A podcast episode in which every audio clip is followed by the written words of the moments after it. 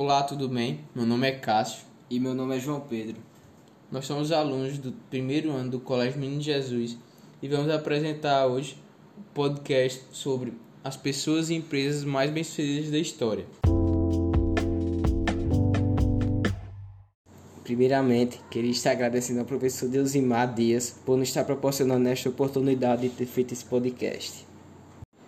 Anualmente, a Forbes divulga a lista das pessoas mais ricas do mundo, só que neste podcast vamos falar sobre as 10 pessoas mais ricas da história.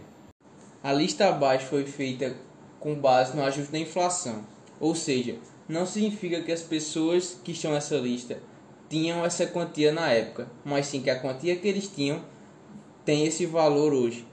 Além disso, personalidades muito antigas e ditadores foram tirados dessa lista. Em décimo lugar temos Richard Mellon. Ele possui uma fortuna é, estimada em 103 bilhões de dólares. Ele é americano, banqueiro, industrial de Pittsburgh, nos Estados Unidos. Ele começou sua carreira em um banco fundado pelo seu pai, com dinheiro acumulado como banqueiro, ele investiu em carvão e alumínio, aumentando considera consideravelmente o seu patrimônio. É, ele é nascido em 1858 e morreu em 1933. Stephen Girard, o nono colocado dessa lista, viveu entre 1750 e 1831, com a fortuna estipulada em 105 bilhões de dólares, francês naturalizado americano. Girard fez fortuna ao fundar seu próprio banco na Filadélfia, em 1812. Cerca de 150 anos depois, esse banco se uniu ao Richard Mellon, número 10 deste ranking. Quando ele morreu, em 1831, boa parte de sua fortuna foi destinada a instituições de caridade. Em oitavo lugar, temos Bill Gates. Ele tem uma fortuna é, estimada em 144 bilhões de dólares. Ele, é, sua fortuna vem de empresas tecnológicas, principalmente da Microsoft, que ele ajudou a fundar em 1975. Em sétimo lugar da lista temos John Jacob Astor, que viveu entre 1763 e 1848, com a fortuna estipulada em 168 bilhões de dólares. Astor trabalhou na Alemanha, onde nasceu, em uma fábrica de instrumentos musicais antes de se mudar para Nova York, nos Estados Unidos, onde se tornou açougueiro. Durante um passeio de barco no Oceano Atlântico, Astor conheceu seu sócio, com quem fez fortuna comercializando peles. Com o declínio desse comércio, ele se aventurou na venda de ópio antes de se tornar um grande investidor imobiliário em Manhattan. Em sexto lugar, temos Andrew Mellon, nascido em 1855 e morreu em 1937. Possui uma fortuna estimada em 189 bilhões de dólares. Ele é o irmão mais velho de Richard Mellon, o décimo do ranking. Andrew também fez fortuna através do Banco da Família. Posteriormente, investiu seu dinheiro em petróleo, aço e carvão, aumentando ainda mais a sua riqueza. Em quinto lugar, temos Henry Ford, que viveu entre 1863 e 1947, com uma fortuna estipulada em 200 bilhões de dólares. Ford pode não ter sido responsável por inventar o automóvel, mas foi ele quem o popularizou e o tornou acessível ao grande público. Ele também soube aproveitar a linha de montagem para ampliar sua fortuna e transformar os Estados Unidos no país mais rico da Terra. Em quarto lugar, temos Cornelius Vanderbilt, nascido em 1994 e morreu em 1877. Ele possui uma fortuna estimada em 202 bilhões de dólares. Ele é natural de Nova York. É, ele começou a acumular dinheiro com navios a vapor antes, antes de se aventurar pelo setor industrial principalmente na construção de ferrovias. Ao contrário de outros desta lista, ele não era nada filantrópico. É, Vanderbilt deixou 95% de sua fortuna a apenas um de seus 13 filhos. Em terceiro lugar, temos Jacob Fugger, que viveu entre 1459 e 1525, com a fortuna estipulada em 227 bilhões de dólares. O mais antigo do ranking, Fugger é um dos únicos super ricos do período pré-revolução industrial. Nascido na Alemanha, ele herdou a fortuna que sua família fez com o comércio têxtil e tinha toda a sua renda documentada com precisão, algo que ajudou a colocá-lo nessa lista. Com o dinheiro, ele investiu em mineração por toda a Ásia e Europa, ficando com a medalha de bronze entre os mais ricos da história. Em segundo lugar, temos Andrew Carnegie. Nasceu em 1885 e morreu em 1919. Ele possui uma fortuna estimada em 337 bilhões de dólares. Ele nasceu na Escócia em uma família pobre. Kennedy se mudou para os Estados Unidos, onde fez sua fortuna na indústria do aço.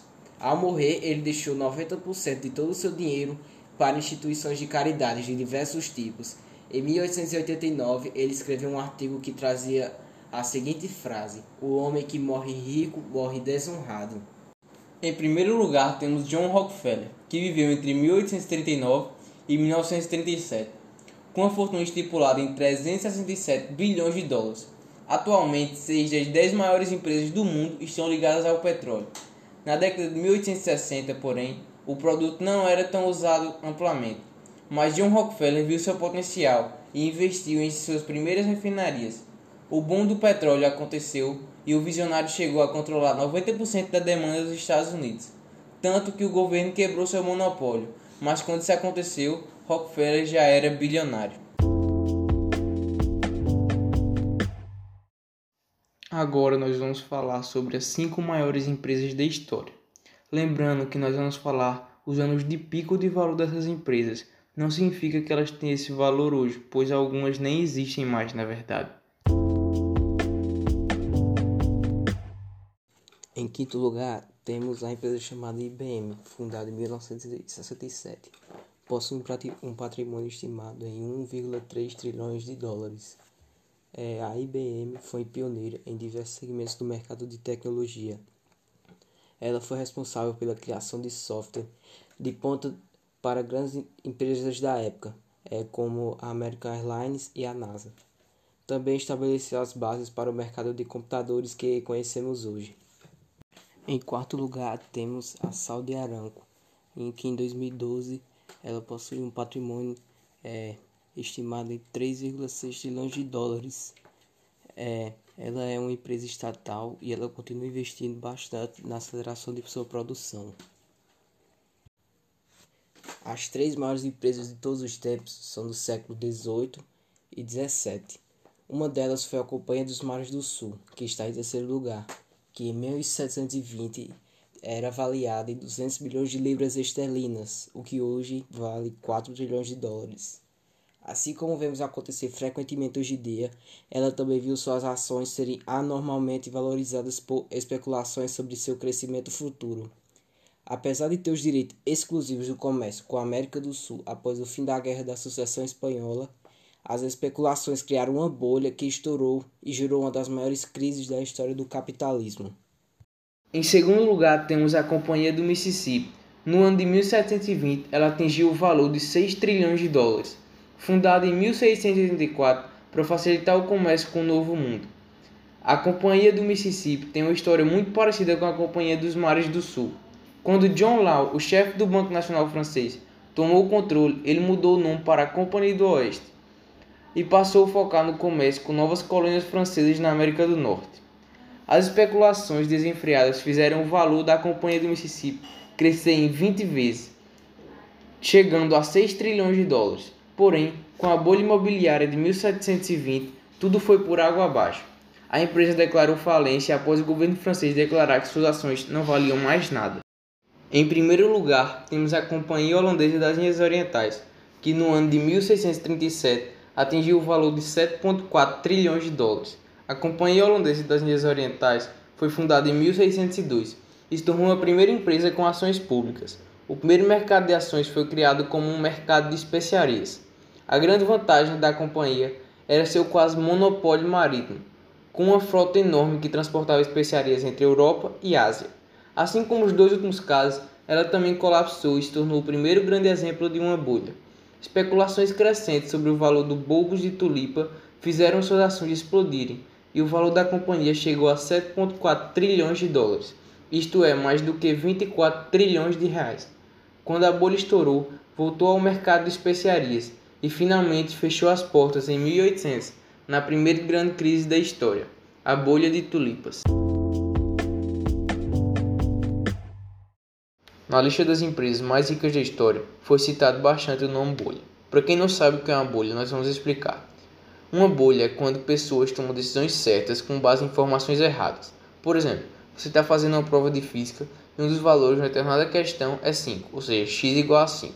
Mas o professor faz as respostas e corrige a questão como se x fosse igual a 3. Você faz a questão corretamente, mas a sua resposta não bate com a do professor. Mas não porque você tomou decisão errada, mas sim porque chegou até você uma informação errada.